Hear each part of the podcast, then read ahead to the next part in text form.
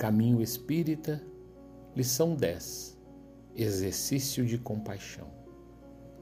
Se fosses o pedinte agoniado que te estende a mão à bondade pública, se fosses a mãezinha infeliz atormentada pelo choro dos filhinhos que desfalecem de fome, se fosses a criança que vagueia desprotegida à margem do lar, se fosses o pai de família atribulado ante a doença e penúria que lhe devastam a casa.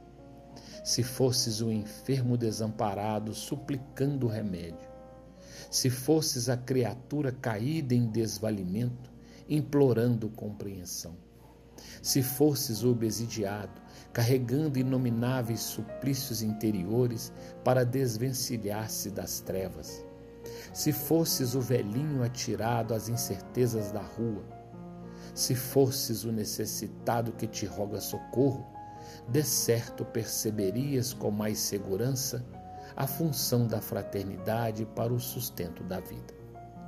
Se tivéssemos no lado da dificuldade maior que a nossa, compreenderíamos de imediato o imperativo da caridade incessante e do auxílio mútuo.